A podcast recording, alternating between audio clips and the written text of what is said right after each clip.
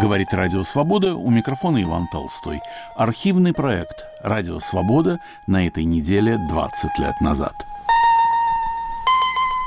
Русские вопросы о сладострастнике Достоевском и невинных девушках к юбилею Николая Страхова. Розанов пишет, что это вообще замечательное свойство русских. Прелестная свобода, как он говорит, не думать о правительстве, о политике, о злобе дня. Это именно славянофильское свойство. И это верно, если мы вспомним, что как раз славянофилами была создана теория государства и земли. Государству – сила власти, земле, то есть обществу, народу – сила мнения. Эта теория была сформулирована Константином Аксаковым еще в 50-х годах XIX века. И странно, даже стыдно сказать, что она оказалась верной во всех дальнейших перипетиях многострадальной русской истории. То есть это верно фактически, но видеть здесь идеал и норму, если угодно, самую эту русскую идею, очень большая, прямо роковая ошибка. Между прочим, самые последние события, буквально вчерашние, еще раз убеждают в этой постыдной истине. Недавние парламентские выборы. В сущности, они продемонстрировали, что русский народ равнодушен к демократии, к идее народоправства и готов довериться правительству, государству, силе власти. Что верно, то верно. У русских нет политического инстинкта, какового не было и у немцев – по словам Томаса Мана, это и привело высококультурную Германию к фашистскому срыву. Но а какие срывы происходили в русской истории, напоминать, думается, не надо. Между тем, это отсутствие политических инстинктов, политического сознания как такового, отнюдь не гарантирует беспечальности народной жизни, не обеспечивает ее благочиния. Как тут не вспомнить слова классика о русском бунте бессмысленном и беспощадном? А ведь настоящего бунта Пушкина не видел, не дожил до октября 17 года. Русский народ доказал не только свою глухоту и слепоту к политике, но и способность, очертя голову, бросаться в бездну. Это отнюдь не благостный народ. Платон Каратаев и мужик Морей – миф. В этом пришлось убедиться и самому Страхову. Можно сказать, что течение отечественной истории внутренне подорвало его славянофильскую веру. Страхов, написавший первую в русской литературе серьезную работу о Герцене в 1870 году, сразу же после его смерти, вот еще одна русская традиция, о покойниках говорить можно, назвал Герцена отчаявшимся западником, превратившимся в нигилистического славянофила. Самого Страхова можно назвать отчаявшимся славянофилом о сладострастнике Достоевском и невинных девушках к юбилею Николая Страхова. Выпуск «Русских вопросов» подготовил Борис Парамонов. Впервые в эфире 19 февраля 2004 года.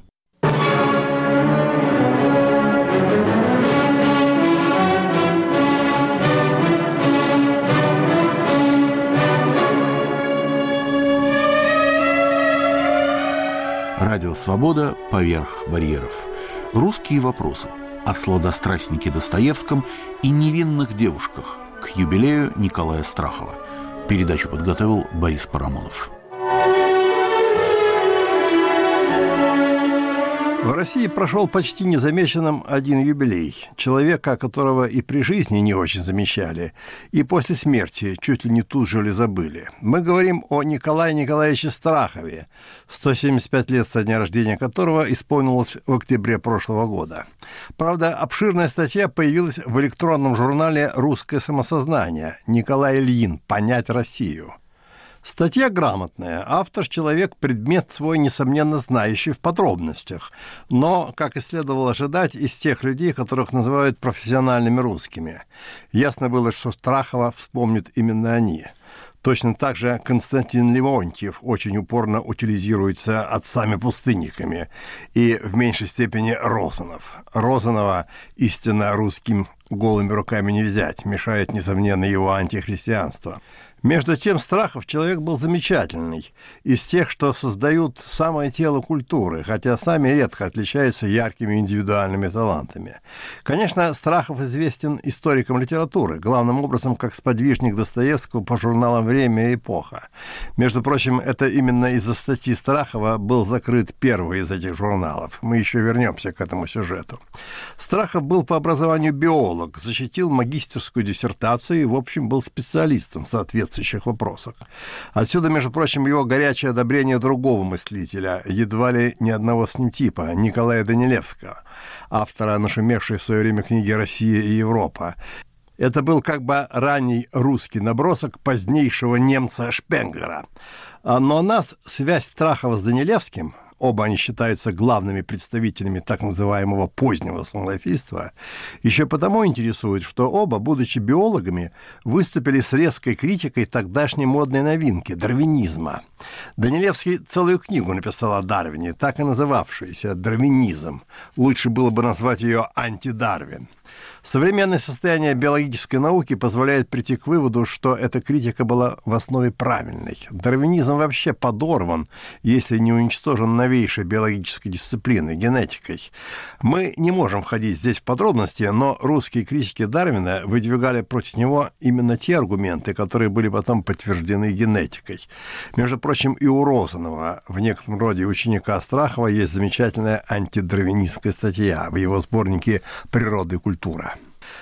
Ныне Розанов в моде, широко издается и вообще канонизирован как один из русских гениев. В связи с этим и Страхова вспоминает. Он же помог Розанову выбраться из глухой провинции и устроил его на службу в Петербург. Это считается чуть ли не главной его заслугой. Но Страхов сам был замечательным, если не мыслителем, то критиком и публицистом, можно сказать, первого ранга критиком. Это ведь Страхов первым дал адекватную оценку Льву Толстому, когда появился его роман «Война и мир». Первому увидеть гения – немалая заслуга. У Страхова есть целый цикл статей о войне и мире, писавшихся по мере выхода очередных томов русской национальной эпопеи. Страхов, повторяю, первым назвал Толстого писателем гениальным. А в 1869 году, когда роман закончился печатанием, Страхов написал «С появлением пятого тома «Войны и мира» невольно чувствуется и сознается, что русская литература может причислить еще одного к числу своих великих писателей – кто умеет ценить влечение и строгие радости духа, кто благоговеет перед гениальностью и любит освежать и укреплять свою душу созерцанием ее произведений, тот пусть порадуется, что живет в настоящее время. Вообще Страхова вместе с Аполлоном Григорьевым следует считать реформатором русской литературной критики. Они умели увидеть в художественном произведении прежде всего его эстетические достоинства, тем самым покончив с сильнейшей в России традицией так называемой реальной критики, когда то или иное литературное сочинение бралось исключительно как повод поговорить об общем неустройстве русской жизни – Слов нет. Классиками этого направления, Белинским, Добролюбовым, да и Чернышевским, не говоря уже о просто талантливом скандалисте Писареве, многое было сказано верно и ярко. Но эстетической эту критику назвать нельзя. Вместе с водой выплескивали ребенка. Писатель ценился прежде всего или даже единственным образом за элементы общественной сатиры в его творчестве.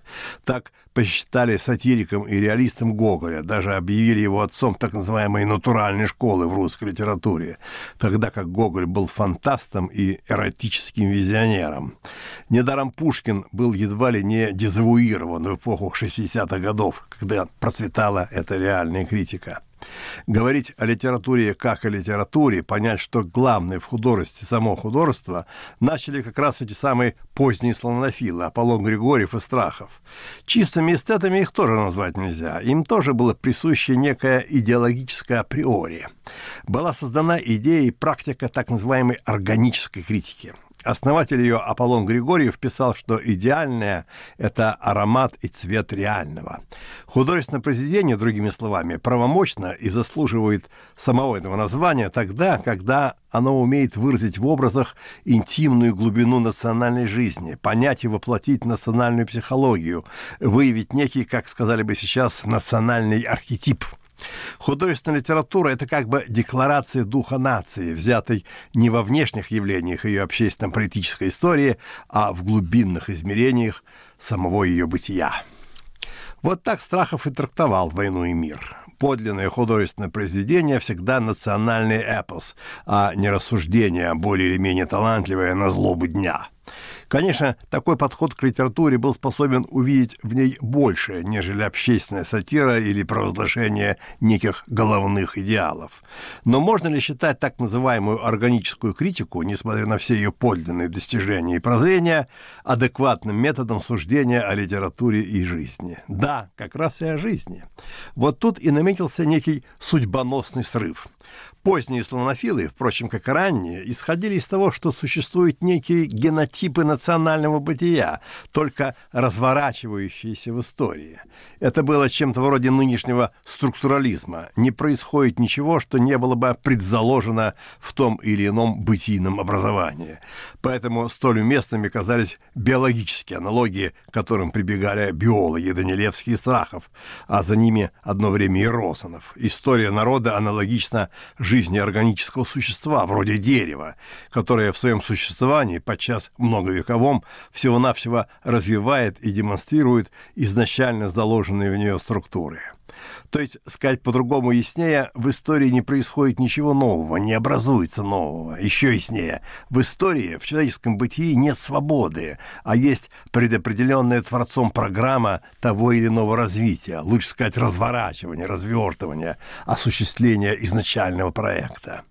Эксплицируя эту теорию, требовалось объявить любые человеческие усилия, направленные на реформу бытия, на осуществление в нем того или иного идеала, пустопорожним идеализмом, или, как стали это называть после Тургенева, нигилизмом.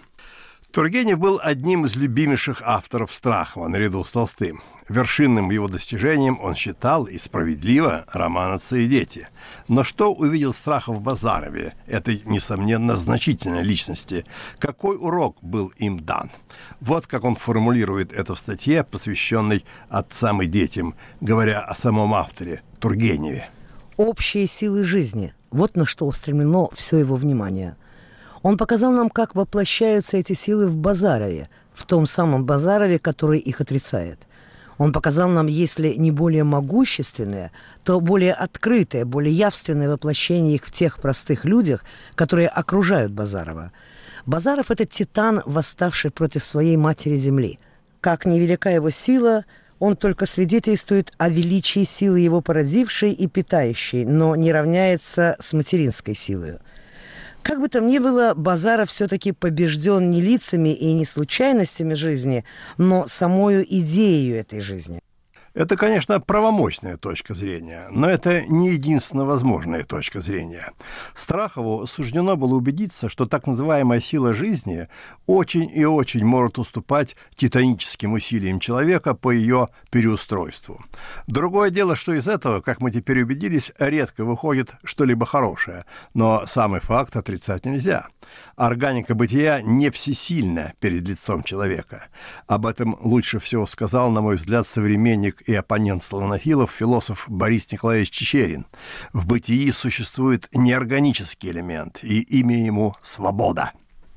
Эта ситуация, так выразительно сформулированная Страховым, предстает особенно интересной, можно сказать, пикантной, когда мы узнаем, что прототипом Базарова был никто иной, как воспетый Страховым за органическую силу Лев Толстой.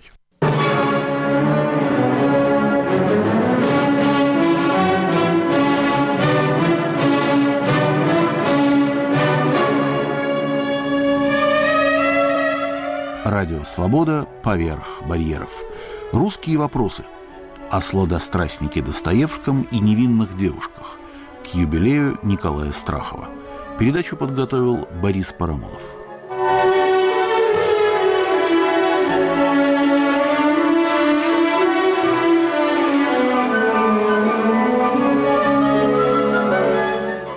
Органицизм Страхова отнюдь не делал его реакционным обскурантом или, пуще того, националистом. Об этом лучше всего свидетельствует та самая статья, из-за которой закрыли журнал Достоевского «Время». Статья называлась «Роковой вопрос» и была посвящена проблеме русско-польского противостояния, как раз максимально обострившегося в начале 60-х годов, когда началось очередное польское восстание против русского владычества. Шум устроил всесильный тогда издатель газеты «Московские ведомости» Катков, с которым очень считались в правительстве. Статья Страхова была подписана не его именем, а псевдонимом «Русский». И узнав, в конце концов, кто был ее автором, люди, в том числе сам Катков, были страшно удивлены. Русская лояльность Страхова была вне сомнений. Несколько заостряя, можно сказать, что Страхов выступил в этой статье на стороне Польши.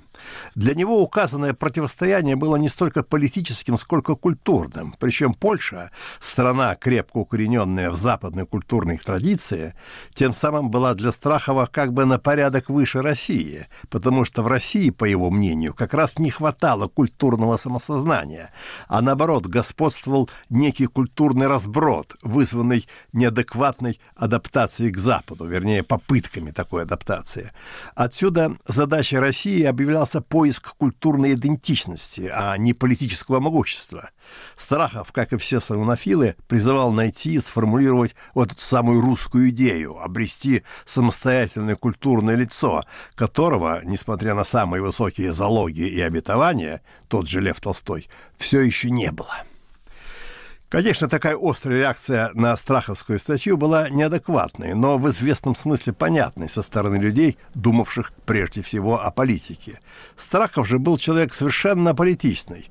Розанов писал о нем – Самым независимым человеком в литературе я чувствовал Страхова, который никогда даже о правительстве не упоминал, и жил, и мыслил, и, наконец, служил на государственной службе, мелкая и случайная должность члена ученого комитета Министерства просвещения, имея какой-то талант или дар, такт или вдохновение вовсе не интересоваться правительством – Страхов провалился бы сквозь землю от неуважения к себе, если бы в речи, имеющей культурное значение, он допустил бы себе хоть минуту подумать о приставе. Он счел бы унижением думать даже о министре внутренних дел, имея в думах лишь века и историю. Далее Розанов пишет, что это вообще замечательное свойство русских. Прелестная свобода, как он говорит, не думать о правительстве, о политике, о злобе дня. Это именно славянофильское свойство. И это верно, если мы вспомним, что как раз славянофилами была создана теория государства и земли. Государству – сила власти, земле, то есть обществу, народу, сила мнения. Эта теория была сформулирована Константином Аксаковым еще в 50-х годах XIX века. И странно, даже стыдно сказать, что она оказалась верной во всех дальнейших перипетиях многострадальной русской истории. То есть это верно фактически, но видеть здесь идеал и норму, если угодно, самую эту русскую идею, очень большая, прямо роковая ошибка. Между прочим, самые последние события, буквально вчерашние, еще раз убеждают в этой постыдной истине. Недавние парламентские выборы. В сущности, они продемонстрировали, что русский народ равнодушен к демократии, к идее народоправства и готов довериться правительству, государству, силе власти. Что верно, то верно. У русских нет политического инстинкта, какового не было и у немцев. По словам Томаса Мана, это и привело высококультурную Германию к фашистскому срыву. Но а какие срывы происходили в русской истории, напоминать, думается, не надо. Между тем, это отсутствие политических инстинктов, политического сознания как такового, отнюдь не гарантирует беспечальности народной жизни, не обеспечивает ее благочиния. Как тут не вспомнить слова классика о русском бунте бессмысленном и беспощадном? А ведь настоящего бунта Пушкина не видел, не дожил до октября 17 года. Русский народ доказал не только свою глухоту и слепоту к политике, но и способность, очертя голову, бросаться в бездну. Это отнюдь не благостный народ. Платон Каратаев и мужик Морей – миф. В этом пришлось убедиться и самому Страхову. Можно сказать, что течение отечественной истории внутренне подорвало его славянофильскую веру.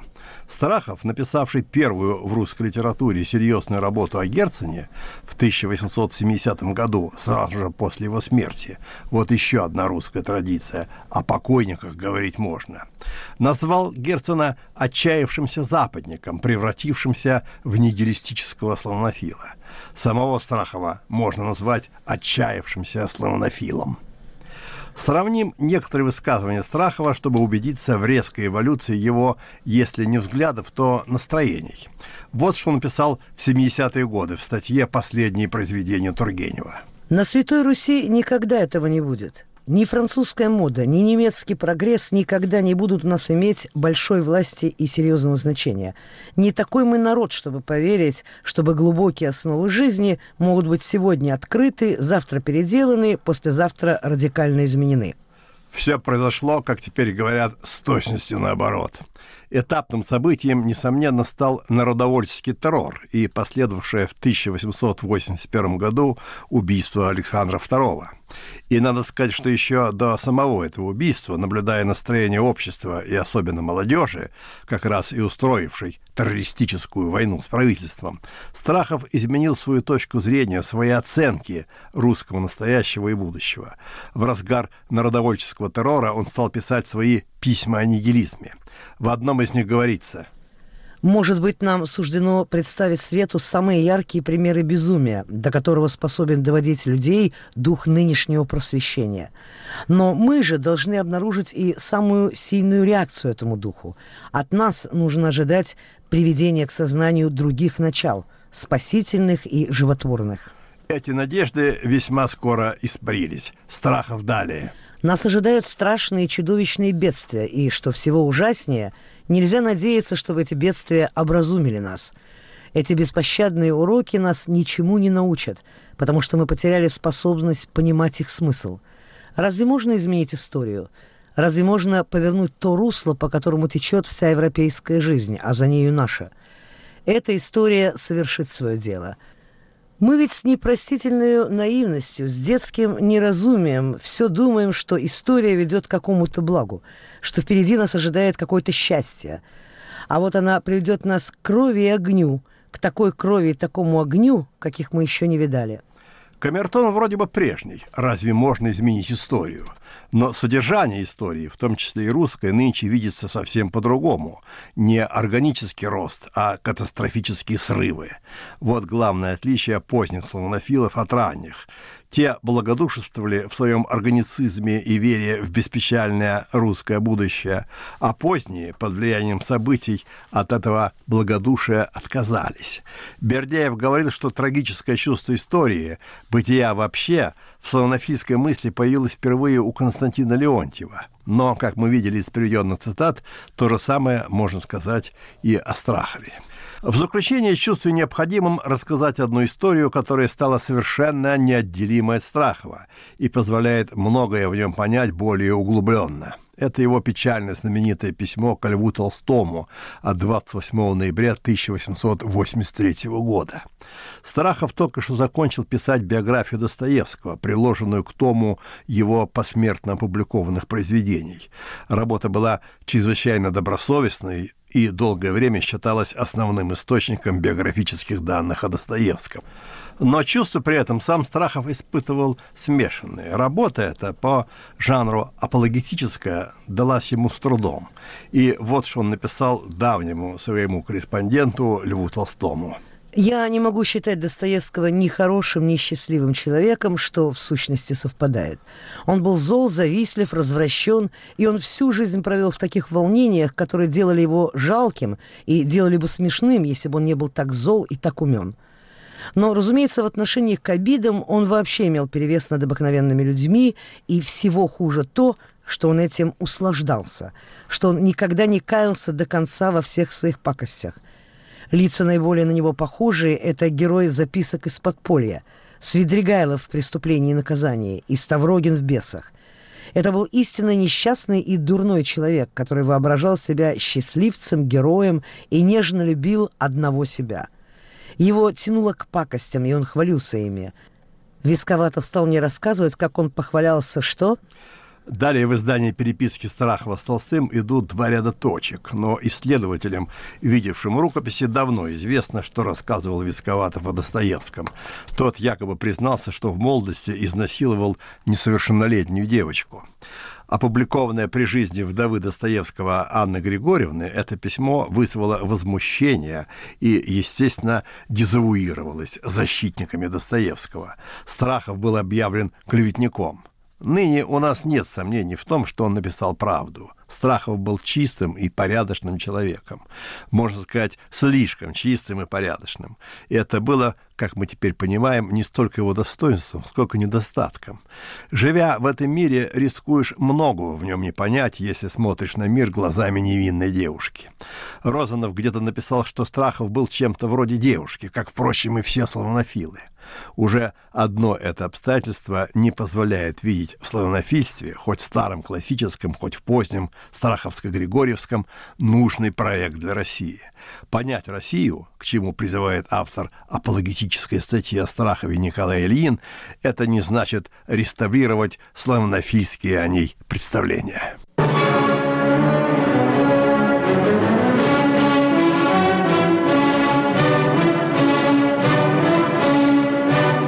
На волнах Радио Свобода вы слушали передачу Бориса Парамонова о сладострастнике Достоевском и невинных девушках.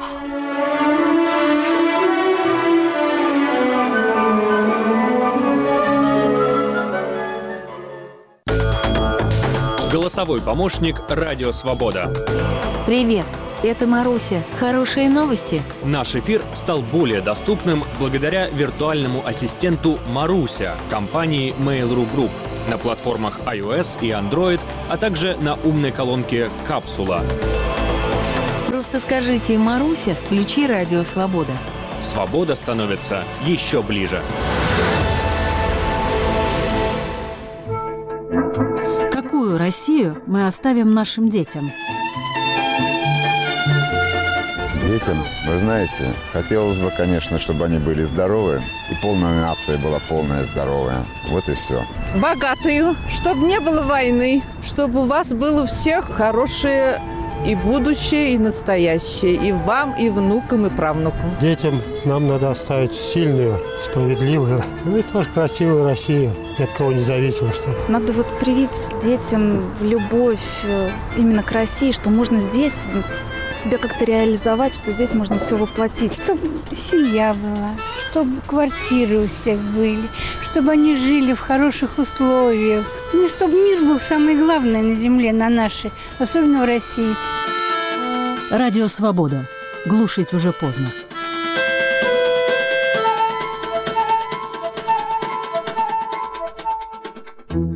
В эфире архивный проект «Радио Свобода» на этой неделе 20 лет назад. У микрофона Иван Толстой. Поверх барьеров из Санкт-Петербурга. Окно во двор. Дом Эмира Бухарского, что по Каменноостровскому проспекту 44Б, был построен как дворец с настоящим восточным размахом.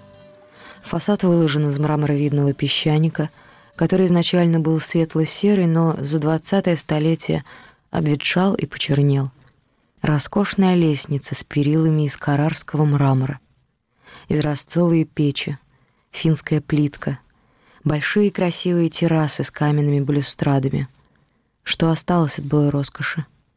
Бывший житель одной из коммуналок дома Эмира Бухарского, автор книги «Очерки коммунального быта» Илья Утехин. Все это стильно выглядит. Единственные следы на этом искусственном мраморе, где всякие там цветы и украшения, это граффити, которые начинаются где-то с 56 года. И не в самых светлых местах, но когда народ, я не знаю, что он там делал, на лестнице курил, выпивал, ширяться уже начали, это уже 90-е годы, ну, конец 80-х. Так что там очень интересные действительно следы какие-то и стихи там на стенках какие-то, послания. Вначале любовные, а вот уже 90-е годы это почти исключительно наркоманы. У меня это тоже вот всегда какие-то надписи из детства, я помню. Между вторым и третьим этажом, например, алкаши, прямо по этому искусственному мрамору. Они там, конечно, и собирались. Пока там не было Ламбургини с Бентли, еще пока его не закрыли, мы однажды что-то куда-то надо было вечером ехать, а был день, когда матч «Зенит» какой-то, толпа шла, а там толпа всегда вот проходит через эти дворы, выпьемши пиво и все такое.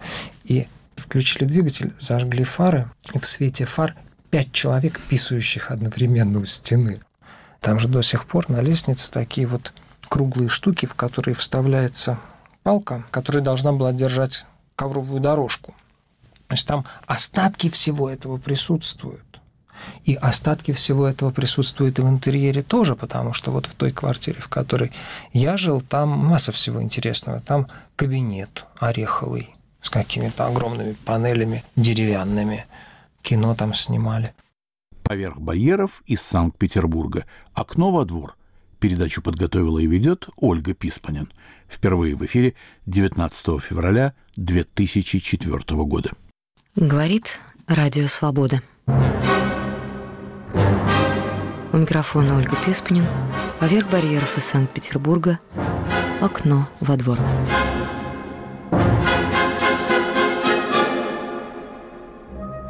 Санкт-Петербург. Петроградская страна. До 1914 года называлась Петербургской. В своей истории прошла через три этапа. Рассвет, забвение и новая жизнь. При Петре здесь был центр российской столицы.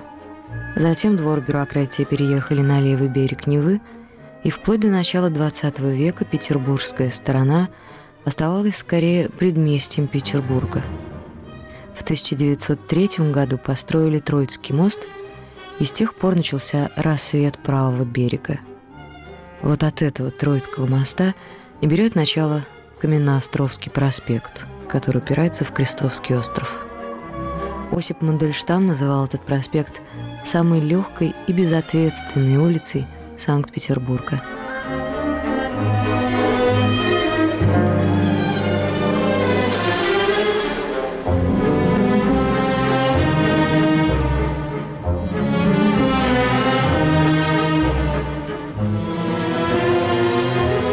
Каменноостровский проспект, 44Б.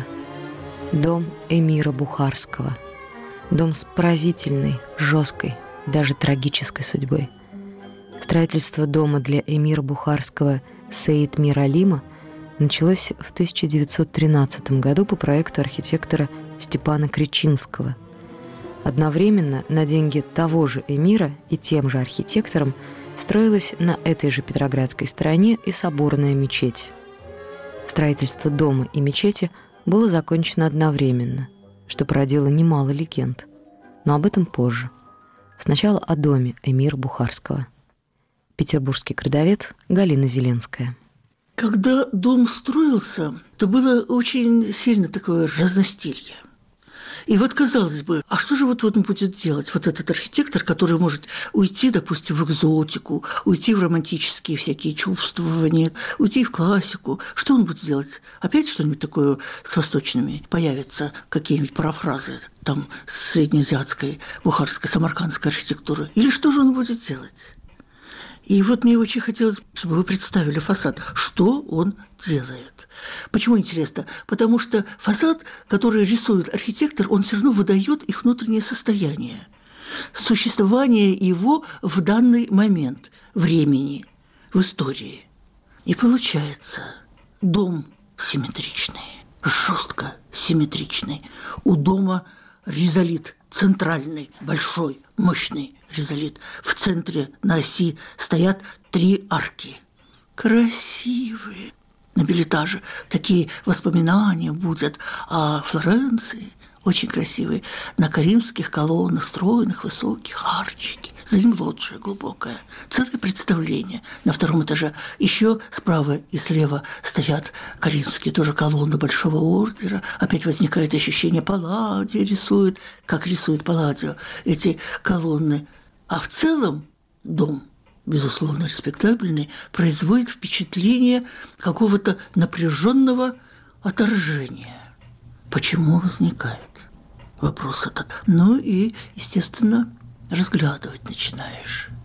И вдруг видишь очень резко, очень грубо, очень как-то так вот надрывно прорисован первый этаж. Мощный, сильный рост. В нижнем ярусе от Каримских колонн вот этого билетажа опять какие-то столбы круглые, опять с очень сильными рустами, опять наверху бомбы – такие круглые шары. Арки по центру, ведущие в парадный двор, тоже в колоннах, столпах, рустованных, и какое-то ощерившееся нечто. Как рисуются ограждения, обрамления оконные. Опять ползут наверх русты. Почему-то появляются три замковых камня, там арки нет, прямоугольные окна. Они подпирают и как бы отторгают сандрики наверху. То есть далеко не классицизм, потому что сбито в каком-то напряжении. Что же это такое? У меня появляется ощущение, что это действительно выдает архитектор в фасаде свое ощущение времени. Что-то такое, что выдает состояние в канун, теперь-то мы знаем, крушения вот одного мира и прихода нового. Итак, Каменноостровский 44Б. Первый парадный двор дома Эмира Бухарского сейчас охраняется шлагбаумом и охраной в камуфляже. Видимо, непростые люди живут в апартаментах, которые некогда предназначались восточному правителю. После падения Бухары Эмир в Петербург не наведывался – Двор пересекает поперечный флигель с аркой в другой, чуть поменьше. Здесь дом, построенный специально для богатых мусульман, визитеров столицы. История распорядилась совсем иначе. Фешенебельная гостиница превратилась в живой памятник одному из самых уродливых достижений социализма — коммунальному жилью. В одном из этих ульев родился и прожил 33 года архитектор Марк Рейнберг. Я помню себя очень маленьким, эти довольно полутемные коридоры нашей большой коммунальной квартиры, и очень приятные, как я играл со своими сверстниками, которые тоже родились и росли в этой квартире. И у меня только остались хорошие воспоминания, очень краткие. Там жило девять семей. Это после войны. А до войны, честно говоря, я уже не знаю. Но девять семей, довольно большая коммунальная квартира. Все дети знали, что это дом Мира Бухарского. Это было э, простонародное понятие. Ну, где живешь? В доме мира Бухарского. 44Б говорить было не обязательно. Дом мира Бухарского имел вот это нормальный логотип по сегодняшнему названию. Я интересовался этим с детства. Ну, после войны, конечно, уже, когда мы вернулись из эвакуации. В сентябре 41 года мы уехали в Ярославскую губернию. Ну, тогда не губернию, а Ярославскую область, конечно. И когда я вернулся, то я стал интересоваться этим, потому что дом необычный, по сравнению с теми домами, которые находились вокруг нас. Обычные питерские дома времен эклектизма или модерна. Ну, в нашем месте, где стоит дом мира Бухарского, дома были очень скромные, не считая дома культуры промкоопераций, построенного Евгением Дольфовичем Левинсоном. Поэтому мы очень интересовались этим домом и выясняли, кто же такой мир Бухарский. Ну и узнали, что это, в общем-то, восточный правитель и примерно представляли себе, что это такое, потому что тот самый Айван – это трехарочная фасад на втором уровне с Каменноостровского проспекта, это и есть гаремные помещения эмира. Но эмир там не жил. Дом был построен перед началом империалистической войны, и все остальные дела привели к тому, что эмир здесь уже не жил.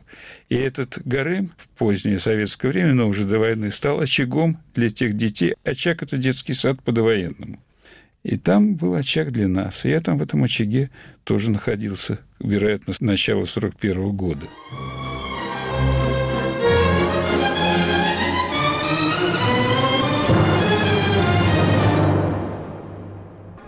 Говорит Радио Свобода. Поверх барьеров из Санкт-Петербурга окно во двор.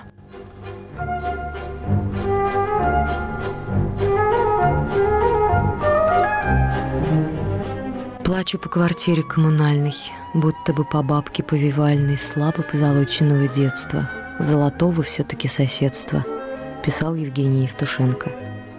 Символу советского социализма посвящено немало произведений. На 38 комнат всего одна уборная, пел Высоцкий о своем коммунальном детстве.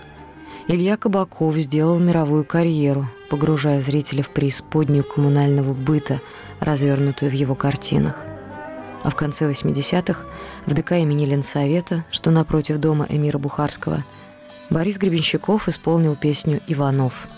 Герой, конечно, живет в Петроградской коммуналке. Иванов на остановке в ожидании колесницы, в предвкушении кружки пива. В понедельник утром жизнь тяжела.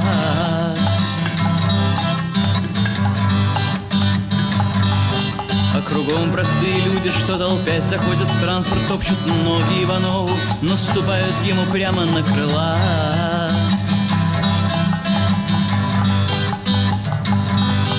И ему не слиться с ними, с гражданами своими, у него в кармане стартер, сограждан в лучшем случае битак.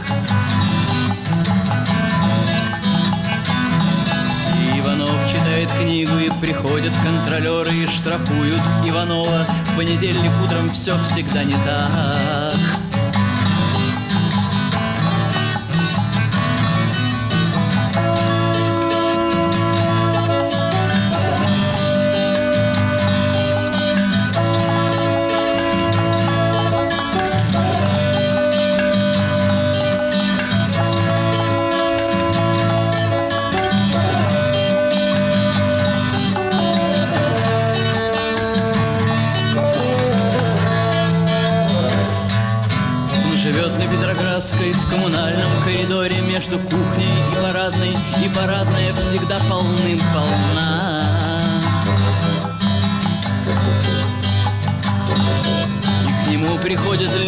чемоданами портвейна и проводят время жизни за сравнительным анализом вина.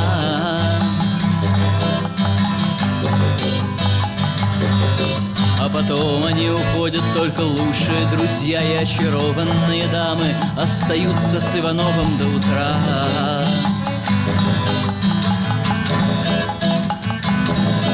А потом приходит утро, все прокуренный серо Подтверждая старый тезис, что сегодня тот же день, что был вчера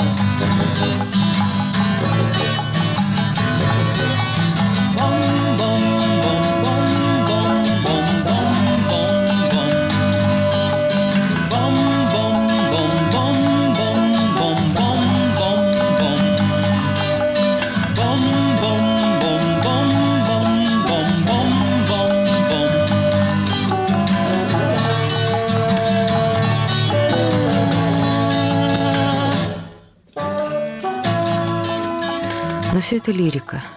Изнанка советского образа жизни намного непригляднее. Дом Эмира Бухарского, что по Каменноостровскому проспекту 44Б, был построен как дворец с настоящим восточным размахом. Фасад выложен из мраморовидного песчаника, который изначально был светло-серый, но за 20-е столетие обветшал и почернел.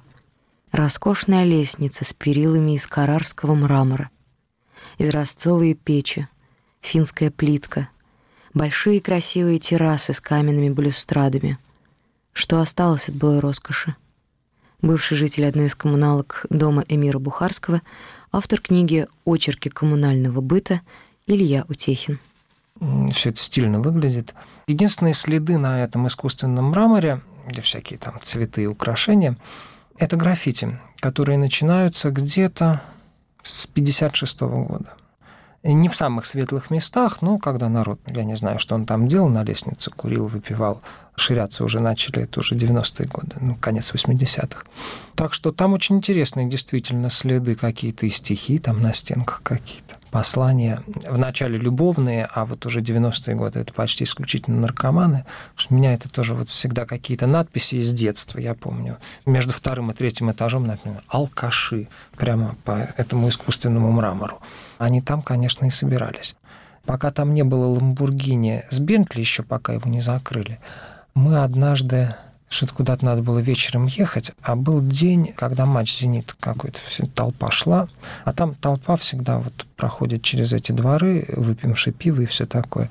И включили двигатель, зажгли фары, и в свете фар пять человек, писающих одновременно у стены. Там же до сих пор на лестнице такие вот круглые штуки, в которые вставляется палка, которая должна была держать ковровую дорожку. То есть там остатки всего этого присутствуют. И остатки всего этого присутствуют и в интерьере тоже, потому что вот в той квартире, в которой я жил, там масса всего интересного. Там кабинет ореховый с какими-то огромными панелями деревянными. Кино там снимали. В первом дворе дома Эмира Бухарского по Каменноостровскому проспекту до революции жил архитектор дома Степан Самойлович Кричинский. Во втором дворе Дмитрий Оскарович Отто, создатель Имперского клинического повивально-гинекологического института в Петербурге, ныне Институт акушерства и гинекологии имени Отто. После революции здесь сменилось не одно поколение жильцов коммунальных квартир. Только сам эмир Бухарский, Саиталим, в своем доме не жил. Однако легенды, связанные с именем эмира, живы до сих пор. Самая интересная легенда, которая связана с этим домом, я думаю, что она не имеет под собой никаких оснований, но красивая. Я сравнительно поздно об этом узнал и пытался как-то проверить на людях, спрашивал, они слышали ли они. Но люди падки и всегда подтверждали, что слышали, что существует тоннель под Каменноостровским проспектом, который ведет от мечети до дома Эмира Бухарского. Причем люди говорят, ну мы после войны спускались там, играли. Ну, он так засыпан где-то, далеко не пройдешь, но что якобы существует такой тоннель. Каждая квартира претендует на какую-то особенность. Они сами рассказывают про себя. Вот мне встретились три квартиры, в которых якобы жил архитектор. После того, как дом построили, он действительно там жил, но помимо того, что он там жил какое-то время, это по тому книгам можно установить, он умер в каком-то 22 году, имеется его могила на Волковом кладбище. Мне рассказывала одна старушка, что этот архитектор был непростой человек. Он там не просто так жил, он после революции там остался, и у него были бриллианты – который он сохранил с дореволюционных времен, и жил там со своей экономкой. А экономка ходила и продавала эти бриллианты. И так он там дожил до 1937 года, причем, начиная с какого-то времени, он таился и жил на чердаке. То есть он так скрытно свои бриллианты таил. А в двух квартирах рассказывали про то, что вот там жил инженер, который достраивал все это дело. Причем про одну квартиру точно известно, что так и было, потому что там последствия э, жизни этого инженера, его дочь там живет.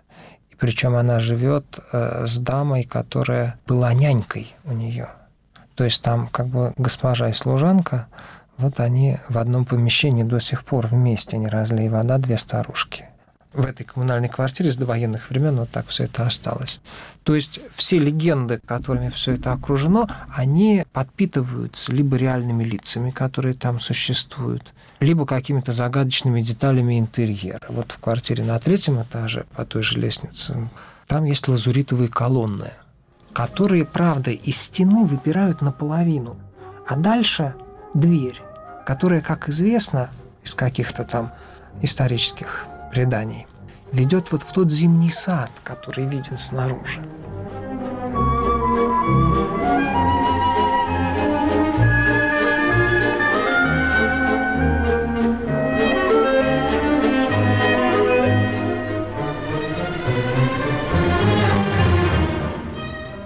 Сейчас удивительный Айван над тремя арками активно реставрируется, даже ночью. Что там будет, неизвестно – и вообще, для чего он был задуман архитектором, также тайно покрытая мраком.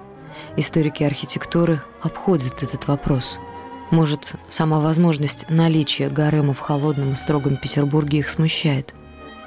После войны дом несколько раз пытались превратить в гостиницу, но, видно, расселение такого количества коммунальных семей не под силу никому.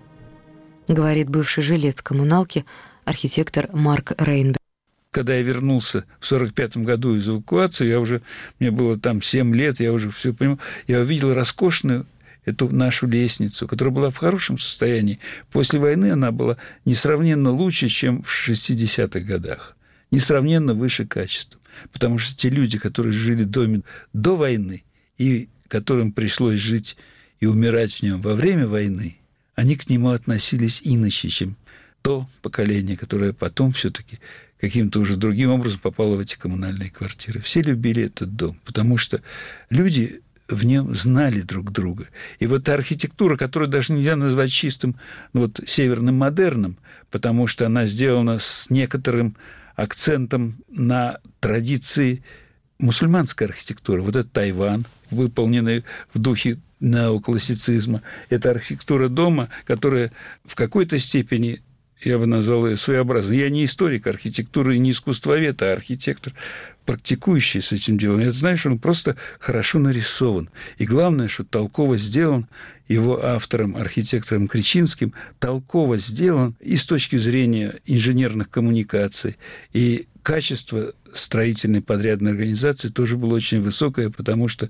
вот до начала 60-х годов, когда я уже был взрослый, уже был архитектор, я видел, насколько дом сохраняет свое качество, несмотря на 50 лет разрухи, которая прошла со дня его постройки.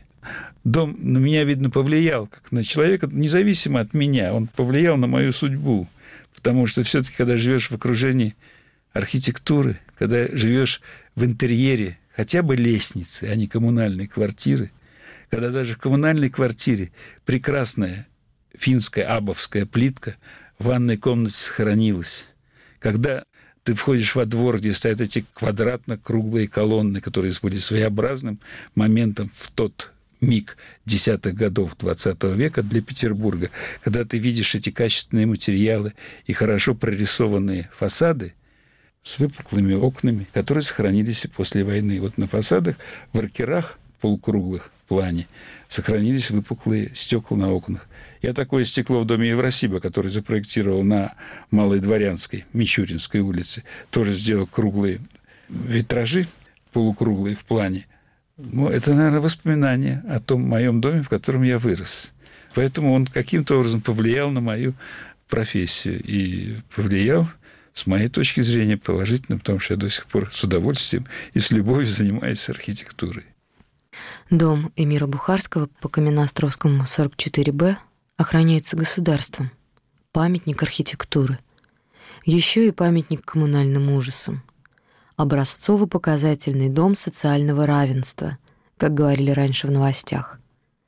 Здесь снимали советские фильмы о больших дружных семьях. Здесь же снимали и предвыборный ролик губернатора Валентина Матвиенко, как она общается с наиболее обиженным электоратом. Говорят, после съемок всех жильцов угостили пирожными. Сюда на экстремальные экскурсии водят любознательных иностранцев.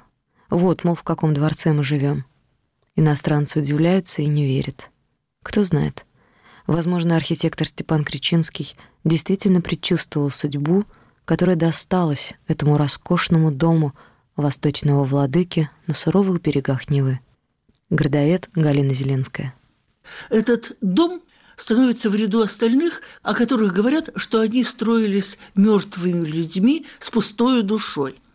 Это э, как бы определение, данное поэтами как раз вот Серебряного века, конца э, этих последних лет. Страшные стихи пишут про эти дома, страшные стихи. Я даже вот одно хочу показать вам. В мертвых громадах кирпичных, мокрых от вечных дождей, много их серых, безличных, смертью дышащих людей.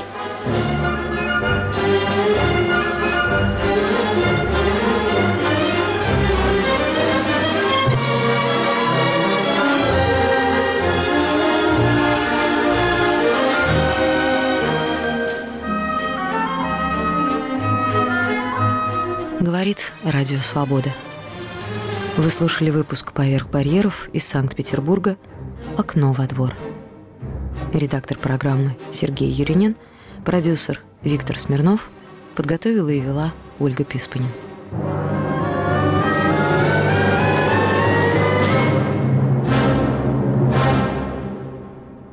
Радио «Свобода» на этой неделе 20 лет назад.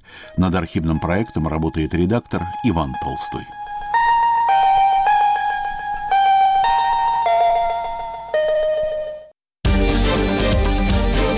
Если вы испытываете трудности с доступом к сайтам Радио Свобода, свобода.орг, сибреал.орг и севреал.орг, воспользуйтесь VPN-клиентом. Подписывайтесь на наши страницы в социальных сетях, там можно смотреть наши видео и узнавать новости. Установите приложение Радио Свобода в App Store или Google Play, туда уже встроен VPN. В случае необходимости используйте зеркальные сайты, копии нашего сайта. Инструкции, как обойти блокировку на всех наших платформах. Оставайтесь с нами.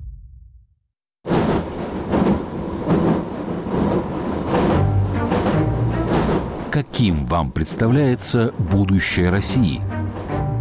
Если мы не изменим свое отношение к тому, что сейчас происходит, то не радужные точно. Нет, я думаю, так же все будет. У нас тяжелая экономическая ситуация в стране. Правительство никак не решает эти вопросы.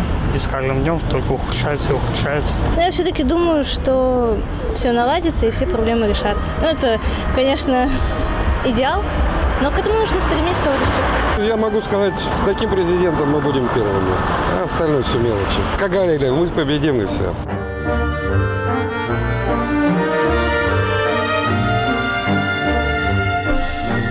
Радио «Свобода». Глушить уже поздно.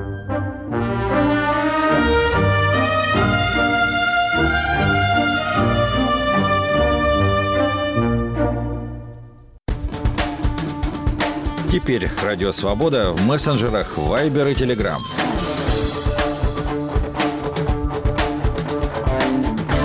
Свободная система обмена сообщениями мгновенно познакомит вас с точными новостями и новыми публикациями «Свободы». Эпоха свободной информации. Канал «Радио Свобода» в мессенджерах Viber и Telegram.